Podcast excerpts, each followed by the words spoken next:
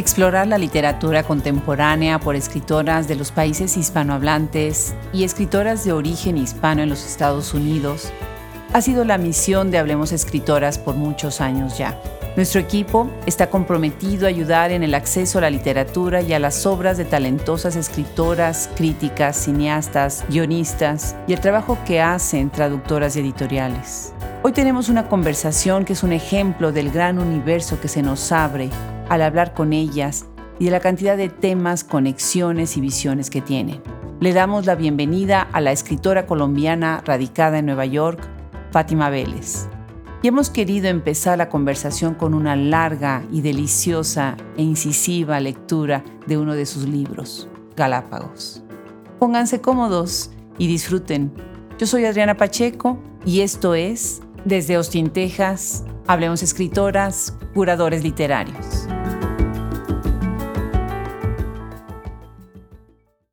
Esa noche la historia de Paz María es sobre la única no terrícola que queda en un mundo habitado solo por terrícolas, como ustedes. ¿Qué quieres decir? Pues que en este mundo los terrícolas como ustedes, con pulcritud y un discurso democrático, se fueron tomando el poder dentro de los gobiernos, las multinacionales, las mineras, los bancos, las universidades. Pero, ¿qué quieres decir con como ustedes? Maricones, quiero decir, en términos bien terrícolas, como hay que desmenuzarles todo ¿Y qué hay del campo? Ah, el campo no les importaba. Supongo que la gente del campo la dejaron en paz, con tal de que siguieran produciendo lo suyo. Ya la oligarquía había contribuido lo suficiente en mantenerlos bien llevados del carajo, que no se les ocurriera pensar. Es que, además, ¿cómo se le explica a un grupo de campesinos inconformes que los maricones se han tomado el mundo? Claro que hubo movimientos insurgentes de izquierda, incluso algunos de origen rural, que odiaban a los grupos revolucionarios homosexuales con un fascismo más fascista que el de cualquier derecha. Pero los terrícolas como ustedes vencieron y se tomaron el mundo. Su arma, la diplomacia. Te hacían creer que tú tenías la razón, siempre. Con diplomacia se llega a Roma, ni una bomba nuclear es tan poderosa. Y cuando la gente fue a ver, pues ya estaban en el poder, no había quien los bajara de ahí. ¿Qué querían? Podría decirse que venganza, pero en realidad era evitarles a sus semejantes ser molestados en el colegio por ser el maricón del curso, ahorrarles lo que ellos habían tenido que pasar cuando no podían decírselo a nadie, la vergüenza y el esfuerzo y la energía y el cansancio de haber tenido que acostarse con una mujer y tener hijos y hasta nietos y bisnietos para disimularlo. Pero lo que más querían era consolidarse como especie, probar que eran moral, física e intelectualmente superiores y sobre todo que no necesitaban a ninguna mujer para sobrevivir, y si la necesitaban era solo con un fil reproductivo. ¿Así te sientes? pregunta Lorenzo. No sé, pero me divierte pensar en un mundo dominado por terrícolas como ustedes. Bueno, no exactamente como ustedes. La cosa es que estos clasificaron la sociedad en un sistema de castas, dividido en cuatro grupos. En el grado más bajo, la loca, la recluta de peluquería, la que como quería ser mujer era vista como compinche de la mujer, a esa la dejaran como esclava sexual y empleada doméstica.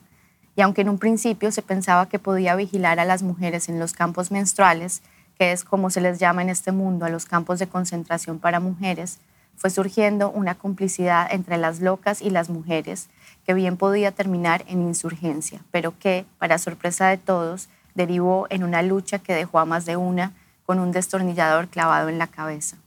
Un poco más arriba, en la escala, están los conejillos de indias, los taxistas, los obreros, los escritores que acaban trabajando en publicidad, los publicistas que querían ser escritores.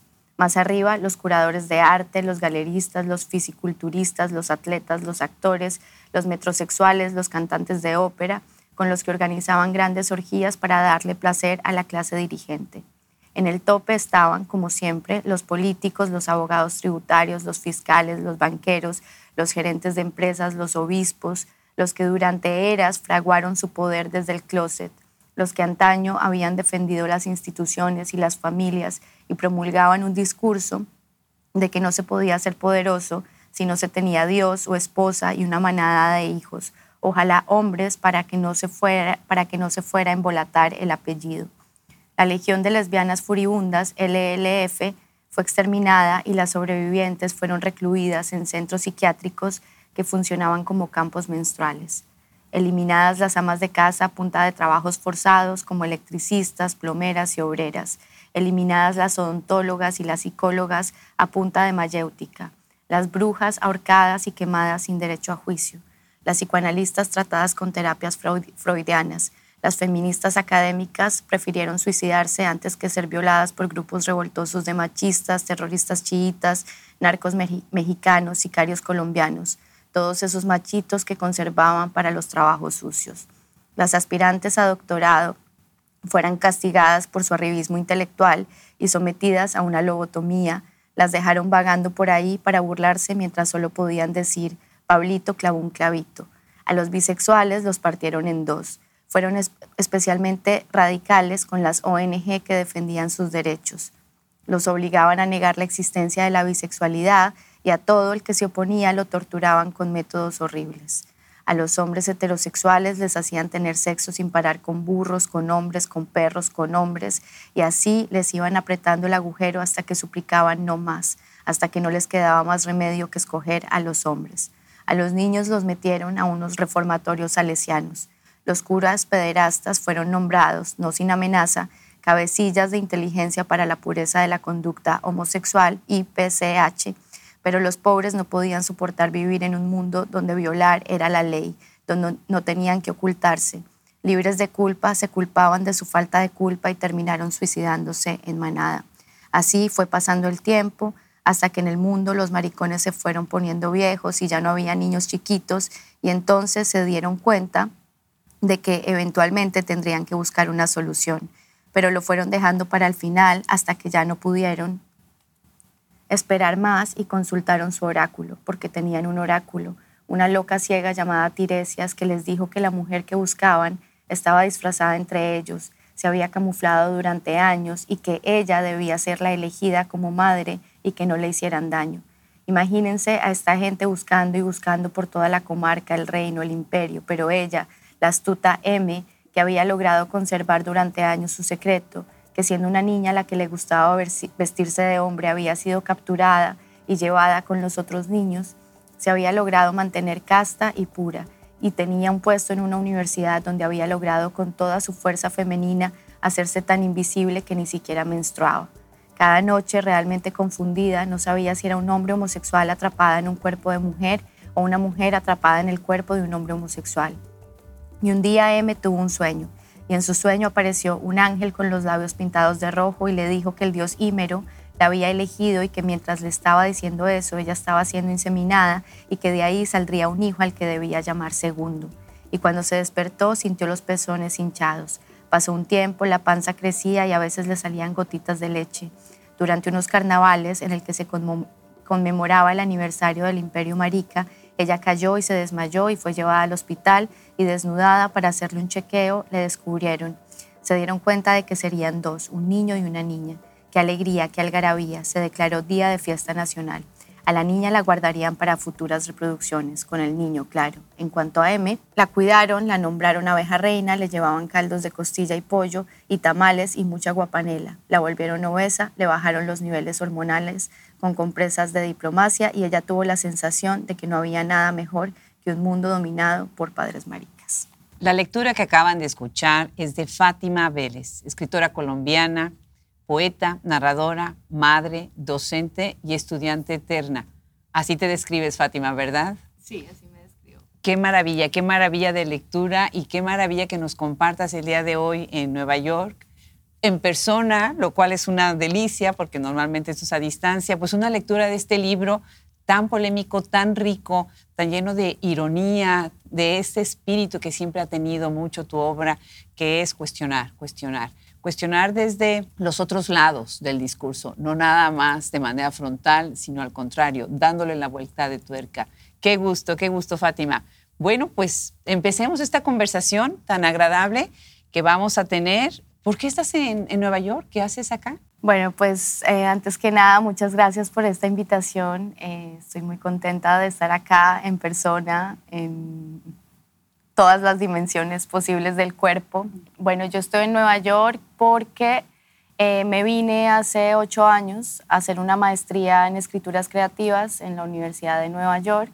Después me di cuenta de que no había terminado mi tiempo en la ciudad, que todavía podía hacer más cosas, entonces empecé a hacer un doctorado, eh, primero en la Universidad de Rutgers y después me, me, transferí a la Universidad de City University of New York, que es la universidad pública, eh, que es un sistema que, que valoro mucho y que me gusta mucho estar ahí. ¿De verdad? ¿Por qué? ¿Qué, qué tiene este sistema de CUNY? Bueno, es, un, es una universidad pública bastante, pues está planteada como una universidad para la gente.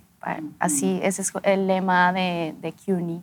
Eh, son diferentes universidades satélites a lo largo de, de, todos los boroughs de Nueva York. Entonces hay en Staten Island, en el Bronx, en Brooklyn, en, en Queens, en Manhattan.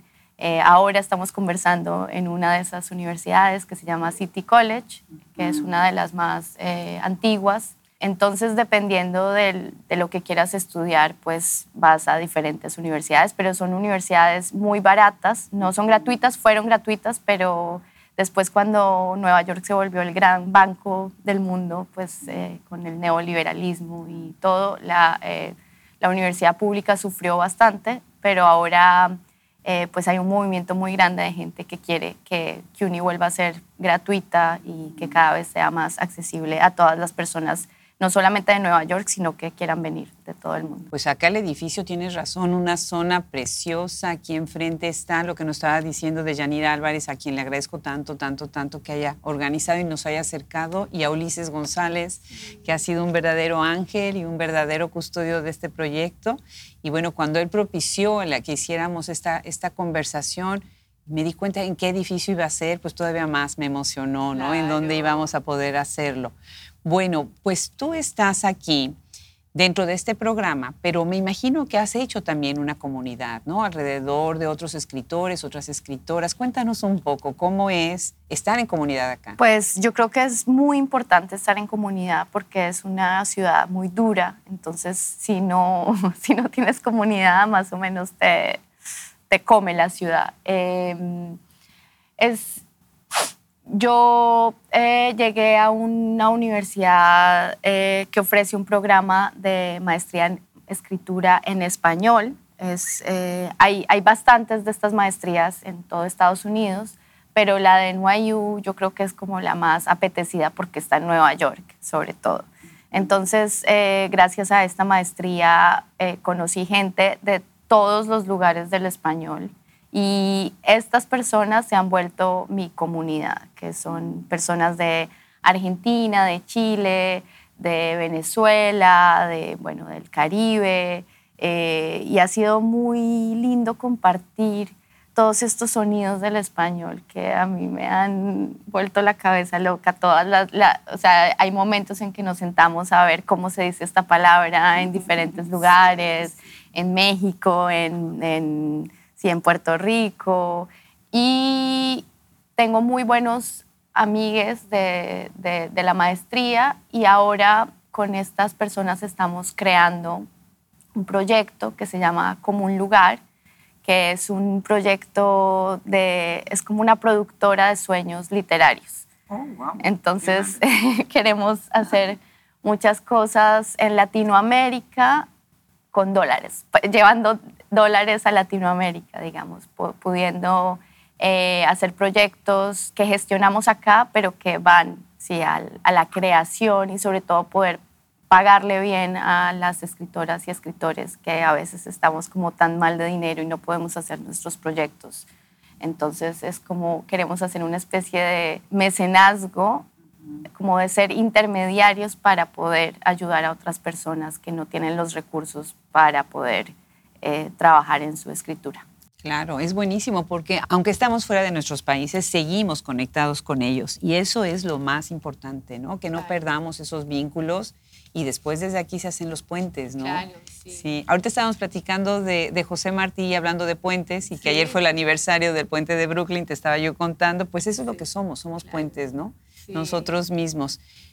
Algo que ahorita ya en tu lectura lo están viendo quienes nos están escuchando en este momento es que te han llamado ser una transgresora del lenguaje.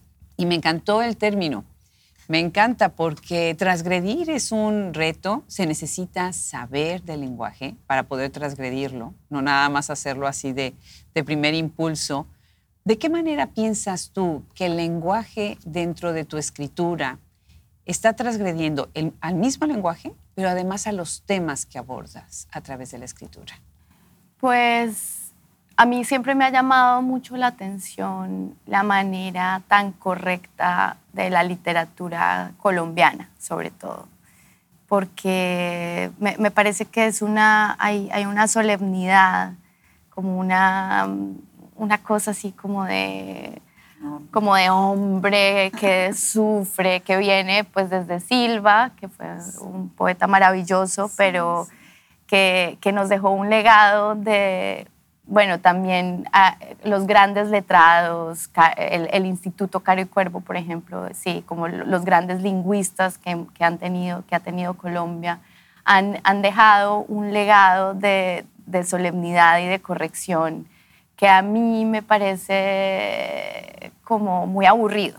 O sea, desde, desde siempre, yo estudié literatura y siempre que leíamos poesía colombiana decía como, pero ¿por qué esto es tan correcto? Porque esto está dicho como de una manera, o sea, sí, es bonito, es, muy, es bello, pero está apuntando solo a un sentido de lo bello. Entonces, a mí siempre como que me, me parecía demasiado y me parecía que si queríamos hacer poesía, pues tal vez teníamos que salir un poco de esa tradición de corrección. Y con un grupo de, de amigues, con un taller que tuve eh, cuando estaba en la universidad, hacíamos muchos ejercicios de, de transgresión sobre todo que tenía que ver con, con, con nuestra relación con la tradición literaria colombiana.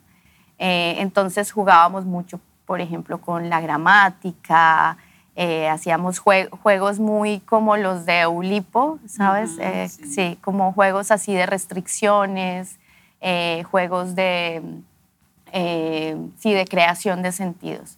Y a mí eso me, pues no sé, me quedó. También en un taller en el que estuve con Piedad Bonet cuando estaba en la universidad. Me acuerdo que ella era muy, eh, pues a ella le gustaba mucho lo que yo escribía, pero a veces me decía que mi poesía era muy como enrevesada, como muy complicada, porque yo, a mí me gustaba mucho jugar y todavía con, con las preposiciones, que me parece que, que son como estos elementos del lenguaje que juegan con la espacialidad, con la materia. Y ella me decía, no, es que a veces tienes tantas preposiciones eh, que eso se vuelve muy complicado. Y yo igual sigo insistiendo que las preposiciones son mucho más interesantes, por ejemplo, que los adjetivos en la poesía, porque yo estoy totalmente de acuerdo que el adjetivo cuando no da vida mata. Eh, Entonces, para, para mí los adjetivos casi que son prohibidos en la poesía. Pues los uso, pero cuando los uso, siempre trato de darles un giro, siempre trato de que no sean obvios, porque creo que es importante esto de crear sentidos, más que ser transgresores por ser transgresores, es como poder lograr decir algo que, que, que te desconcierte, como, como que logre poner tu relación con la realidad en, en, en jaque como, a desestabilizar un poco eso que damos por, por hecho. Qué interesante. Entonces, al usar las preposiciones, estás apuntando a la relación que hay entre las cosas y al no usar tantos adjetivos, no estás apuntando a la descripción de las cosas. Y al no usar demasiados sustantivos, no estás apuntando a las cosas, sino a su relación entre ellas. ¿no? Sí, es, es, esta relación entre el sustantivo y el espacio donde está el sustantivo, que además también tú puedes sustantivar tantas cosas, que a, mí también eso me parece interesante, o sea, convertir un verbo en un sustantivo, un sustantivo en un verbo, como esta canción de Ricardo Arjona horrible, pero que, que en realidad tiene sentido porque es, o sea, el lenguaje yo siento que hay que activarlo, hay que buscarle como estas y, que la, gramática y la sintaxis, y ahora que soy profesora de español, para mí todo esto cobra mucho sentido, un sentido poético hermoso, eh, porque antes lo hacía muy intuitivamente y ahora entiendo muchas cosas hermosa sobre el lenguaje y sobre lo que tú dices, este conocimiento que nos da ese poder para poder transformarlo. Qué maravilla. Me haces pensar, cuando yo daba clases como tú de, español a estudiantes, cuando estaba estudiando el doctorado en la Universidad de Texas en Austin, mi maravillosa casa de estudios, les ponía yo canciones a los estudiantes. Entonces, cuando tenía yo que trabajar en la cuestión de los objetos, que es tan difícil, ¿no? El objeto directo, el objeto indirecto. Uy, sí, esas de las cosas más difíciles que hay. Los enloquece, los enloquece. Entonces les ponía yo esta canción de Dímelo, que es de Enrique Iglesias y pues los ponía a bailar. Entonces llegaba un momento en que realmente ya estaban, les decía yo, pero es que, ¿por qué dicen tres palabras en una? No, dímelo. Qué maravilla, me haces recordar tiempos valiosísimos. Claro. Déjame mencionar algunos de los títulos de tus libros. Eh, quiero que, que quienes nos están escuchando se den una idea. Empieza, por ejemplo, Casa Paterna, ese lo publicaste en el 2015. Diseño de Interiores, 2019. Galápagos, en el 2021 del porno y las babosas, que es en el 2022. Ese fue a principios de año, ¿verdad? Que está saliendo publicado y ya lo estoy viendo acá, que me lo estás mostrando. y bueno, pues tengo acá en mis manos Galápago, que me encanta que Galápagos ahora pasa a ser parte de nuestra, de nuestra biblioteca con unas ediciones además bellísimas, ¿no? Toda esta idea del libro como objeto, ¿no? Cuéntanos un poco de esta idea de publicar así este tipo de libros que son más como objeto. Bueno, pues solo una aclaración. Del porno y las babosas es un libro que yo publiqué en el 2016 pero lo publiqué en Brasil, en una editorial independiente. Bueno, a mí me gusta mucho trabajar con pequeñas editoriales. Admiro mucho la gente que quiere publicar poesía. Me parece que es un trabajo muy difícil y sobre todo en Latinoamérica y en Colombia, donde no hay tantos apoyos a leer poesía, es una excentricidad o es una cosa como de gente letrada y hombres letrados locos, no sé, pero entonces las editoriales de poesía le han apostado a convertir los libros en objetos para poder, digamos, atraer, atraer al público a leer poesía eh, ha sido una manera de, digamos, de apostarle a, un público que tal vez no tenga tanto acceso ni curiosidad por la poesía, pero tal vez se sienta atraído por, este, por estas ediciones tan bonitas. Entonces, eh, eso es lo que creo que ha pasado en, en Latinoamérica con las editoriales independientes, que le están apostando mucho a tener ediciones muy cuidadas, muy bien curadas, con artistas, con colaboración, que a mí eso también es algo que me importa mucho, la colaboración, que no sea solamente un libro mío, sino que puedan participar otras personas.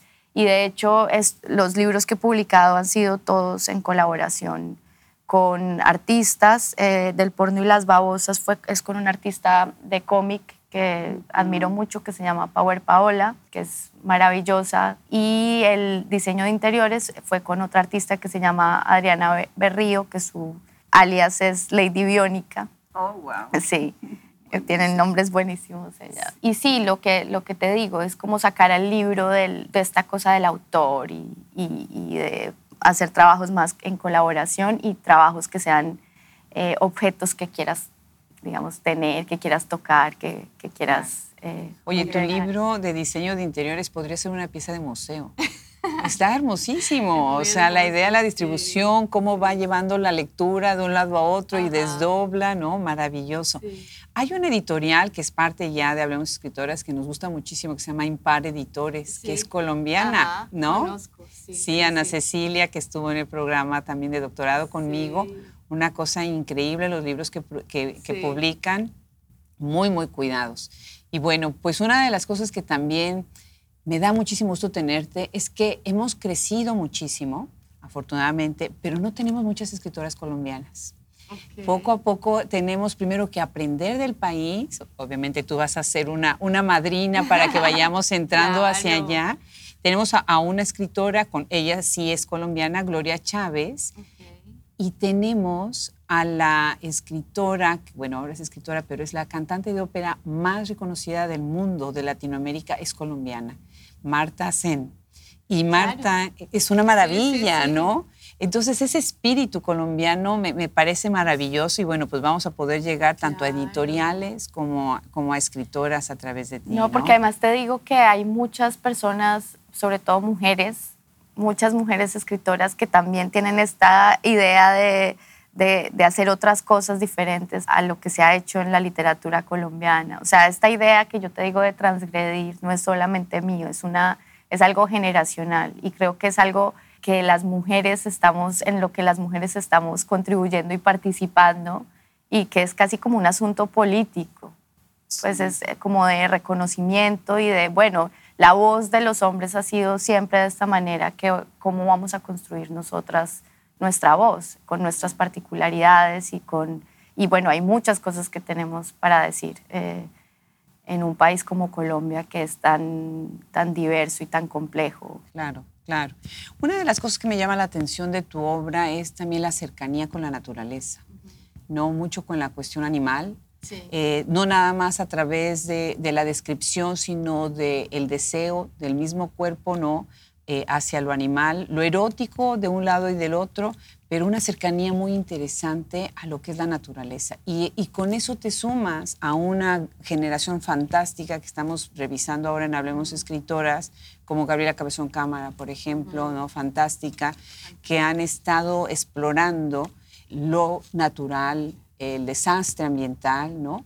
Cuéntanos un poco de ese aspecto de tu poesía. Bueno, yo, yo crecí en una ciudad con muchas montañas y con una relación muy estrecha con el campo, porque es una ciudad muy pequeña, llena de bosques, y, y, mi familia siempre ha sido agricultora, ganadera, entonces tengo como mucha relación con el campo, con los animales, con la tierra, y es algo que pues que se manifiesta no solamente en mi escritura, sino en mi forma de vida. Yo necesito mucho como esa relación con lo vivo, o sea, me, me aterra todo lo que está pasando, como que es una cosa terrible y no solamente a un nivel, digamos, mundial, sino revisando las historias de mi familia, revisando cosas, me he encontrado con cosas terribles que me duelen muchísimo, como no sé, por ejemplo, ahora, eh, o sea, todo este paso de los bosques a la ganadería, de la ganadería a los cultivos de palma africana, que en Colombia es un problema enorme porque no solamente le hacen mucho daño a la tierra, sino que hay mucha relación con el paramilitarismo. Entonces es como una historia muy íntima y al mismo tiempo muy dolorosa que ha detonado muchas preguntas y muchas, pues sí, mucha escritura, muchas preguntas que se han resuelto o que se han manifestado en la escritura. Y yo creo que esa complejidad es algo que a mí me interesa mucho explorar. Yo no quiero, digamos, romantizar la tierra ni mi relación con la tierra, sino como mirar a ver qué hay ahí, qué hay en esa otredad del animal, qué hay en, eso, qué hay en ese sentir, qué hay en eso que me pues que me confronta, que me conmueve. Eh, y también he estado siempre explorando la otredad de las cosas que nos dan tanto asco. Por ejemplo, las cucarachas, que a mí pues es un tema que me apasiona, eh, porque, o sea, desde Clarice Lispector, eh, porque sí, porque son animales que yo, o sea, como que hay una otredad ahí y simplemente como la, la, vemos como algo insignificante, pero en realidad pues como que cada cosa viva es un mundo. Entonces me interesa pensar en esos mundos que marginamos y que incluso las personas que amamos la vida y que la respetamos, pero vemos una cucaracha y la queremos inmediatamente destruir, vemos una rata y nos da mucho asco. Entonces es, es, eso, es como, bueno, eh, esa relación entre las cucarachas y el ser humano, entre las ratas y el ser humano. Me, me, llama mucho la atención y es una cosa que, pues, que trabajo mucho en mi escritura. Qué cierto, qué cierto. Siempre tenemos miedo al otro, pero nunca había pensado, o sea, a mí no me dan miedo las cucarachas, pero no quiero tocarlas. Exactamente, ¿no? no, de mascota. no, definitivamente, definitiva, definitivamente. Bueno, ahorita estás hablando de tu familia y estás hablando de, este, de esta cercanía con la naturaleza. Y bueno, para quienes nos están escuchando en este momento, estamos platicando con Fátima Vélez, una escritora joven, magnífica, colombiana, encantadísimos. Y hablábamos fuera del micrófono que, que, te gusta la naturaleza y te gustan las plantas. a mí me encanta todo eso que tiene que ver también con, la, con los seres vivos que no somos humanos, ¿verdad? Que no son, o que a lo mejor sí son de otra manera, ¿no? De alguna manera. Que hemos humanizado, Exacto, al vivir con ellos también. Y estás mencionando a tu familia y yo sé que tú eres hija de un arquitecto, de un renombrado arquitecto. ¿De qué manera eso también influyó en tu escritura, en tu formación como escritora? Porque de niña, bueno, tienes estos referentes, nuestras conversaciones familiares. Cuéntanos. Pues mucho, porque cuando era niña acompañaba mucho a mi papá a sus obras y siempre me...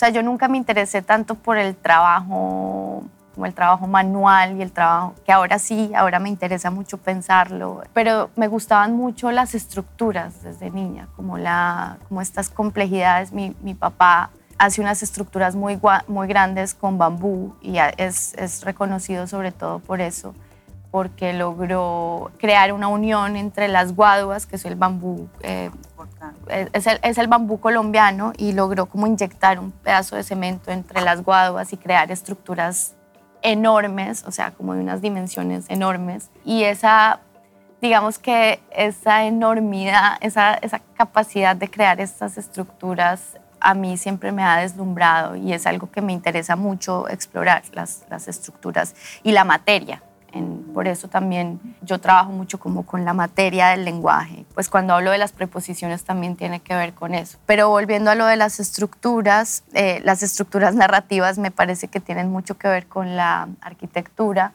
Y por ejemplo en Galápagos a mí yo, yo quise mucho como hacer una, una novela muy grande, como una novela eh, donde hubiera otras novelas, donde hubiera cosas que pasan dentro de las cosas, como tipo, a mí me gusta mucho Cervantes y me gusta mucho El Quijote, me gusta mucho esto como de meter cosas dentro de cosas, dentro de cosas, dentro de cosas, como que no sean estructuras como muy lineales, sino que sean como unas cajas. Sí, y yo creo que eso viene mucho de, de la observación de la obra de mi papá y cómo la arquitectura se manifiesta de otras maneras que no son la arquitectura, sino la literatura. Y otra cosa muy fascinante es que las guaduas, estos bosques de bambú que en mi, en mi región hay muchísimos, son, son una cosa hermosa, llena de, de diferentes especies y es rizomática la guadua. Entonces es, es, una cosa impresionante lo que son estas raíces.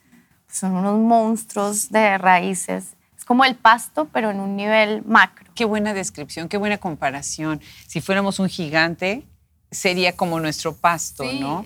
sí. Dicen que cuando pones bambú en un jardín, se llena todo y después no puedes sacarlo, ¿no? Sí, y entonces, eh, por ejemplo, mi papá es un activista del bambú porque en Colombia es considerado como un árbol, entonces no lo puedes cortar y, es, y sería, por ejemplo, un material de exportación buenísimo porque realmente es un material muy bueno para la construcción y al ser catalogado como árbol, entonces está protegido por unas leyes ambientales que no son necesarias porque en realidad un bosque de bambú crece muy rápido. Tú cortas un bambú y al otro día o sea, como tú dices, es súper difícil acabar con un bosque de guadua.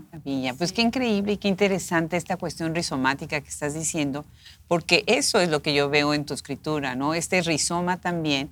Me hiciste pensar ahorita que estás mencionando al Quijote.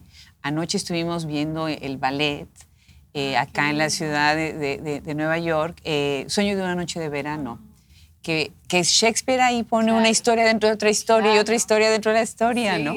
Es genial esa, esa manera de escribir. Pues se nos está ya acabando el tiempo y yo quiero hacerte una, eh, primero te, quiero, quiero, comentar sobre este premio que ganaste, ¿no? El Concurso Nacional de Poesía de Bogotá 2015, por este libro tan bellísimo, Diseño de Interiores. Pues muchísimas felicidades, Fátima, por él y bueno, por todas estas residencias que has hecho, el taller de escritura creativa, calle 17, magnífico. Tengo una pregunta para cerrar. Ustedes están en Estados Unidos escribiendo en español. Sí. Y eso es un statement, esa es una postura, ¿no? ¿De qué manera piensas tú que la, la literatura, la poesía en español puede cambiar y contribuir de alguna manera no nada más a los que hablamos español dentro de Estados Unidos, sino convidar y convocar a todos los otros grupos que conforman esta nación? Eh, qué buena pregunta. Eh, yo creo que lo que tú dices de que es un statement es importante.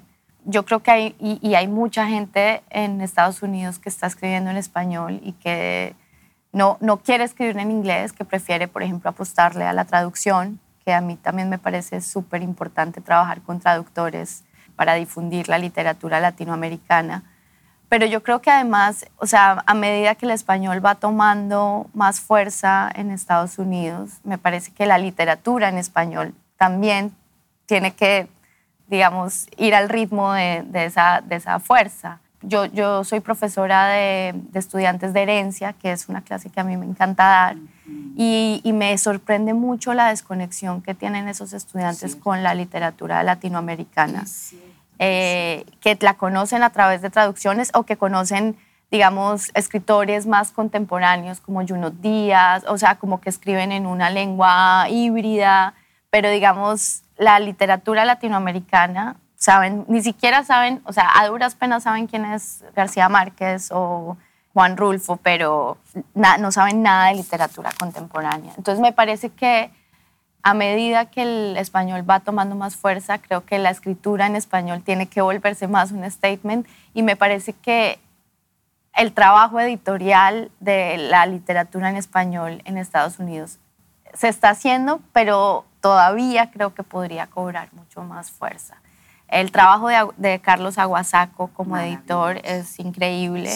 Eh, creo que él ha logrado eh, mucha de esta circulación y difusión de la literatura latinoamericana. Con nuestro proyecto, este que te conté, el de Común Lugar, queremos hacer una editorial em, bilingüe de literatura latinoamericana, sobre todo de poetas, mujeres eh, latinoamericanas, para poder circular esta maravillosa literatura que se está haciendo. Que es cierto, que es cierto. La idea del tour Hablemos Escritoras es que se hable de los tres puntos. Uno es ustedes, que son las escritoras, los escritores, los que están publicándolos y los que los están leyendo. Necesitamos hablar de los lectores y de los no lectores porque no tienen acceso a los materiales. Ahorita yo tengo puesta mi playera de, con las caras de las escritoras de Hablemos Escritoras. Mi esposo que me está acompañando tiene otra playera distinta porque para nosotros lo importante es tenemos que hacerlas visibles. Es muy importante. Su obra su tradición, su historia, sus caras, ¿por qué no también? ¿no? Y conectarnos, también conectarnos, por ejemplo, eh, con nuestras clases de español, o sea, conectar con, los profes, con las profesoras, con los profesores. Yo ahora que estoy vinculada con, con este proyecto de radioambulante con Lupa, que es enseñar español a través de la aplicación eh, de Lupa con radioambulante entonces creo que esas son cosas que se pueden hacer, por ejemplo, con este podcast, o sea, llevar esta información a las clases de literatura en Estados Unidos y decir, existe esto, tal vez no lo puedan leer, pero lo pueden escuchar para practicar su listening. Eh, creo que sí, esas conexiones está muy bueno hacerlas. Pues eres una, una generación que está rompiendo muchas barreras, no nada más como escritora, sino también como docente, como pensadora, y te felicito, Fátima. No sabes de verdad, de todo corazón, qué gusto, qué gusto haber tenido esta oportunidad. Bueno, tú también estás haciendo un podcast que es un medio eh, revolucionario, muy antiguo, pero que en volver a la escucha en nuestra época es toda una claro, como las abuelitas que se sentaban enfrente del radio, ¿no? De la radio a escuchar. Pues muchísimas gracias, Fátima. No, gracias a ti, Adriana.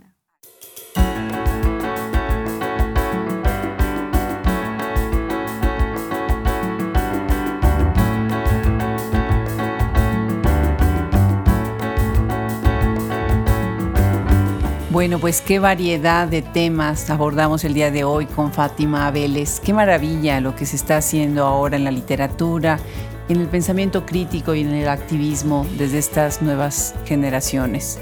Gracias también a todos ustedes que nos escuchan, que nos siguen, que nos han apoyado durante tantos años. Gracias a todo nuestro equipo que ha hecho posible que Hablemos Escritoras llegue hasta ustedes. Yo soy Adriana Pacheco y esto es Hablemos Escritoras, Curadores Literarios. Hasta la próxima.